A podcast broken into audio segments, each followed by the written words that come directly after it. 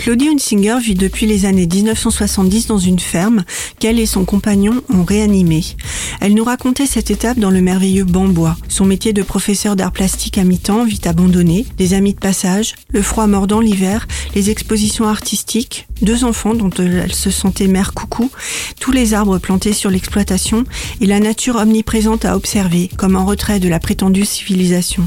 Son beau livre L'affût interroge les liens entre observation de la nature et pouvoir de vie et de mort sur ses occupants. Elle découvrait alors avec un photographe animalier les difficultés et les joies intenses d'observer des animaux sans être vus et de découvrir leur comportement, seul ou en groupe. Les photos publiées en faisaient un véritable livre d'art. Dans Les Grands Cerfs, Claudia Hunsinger nous livre un roman sur ses principaux voisins, les cerfs. Elle aime les croiser au hasard d'un virage, les attendre de longues heures dans une cabane d'affût et partager ainsi un bout de leur vie.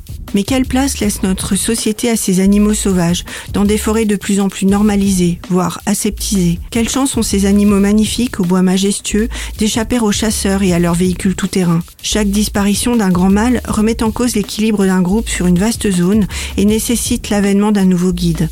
En parallèle, comment juguler leur prolifération sans la chasse?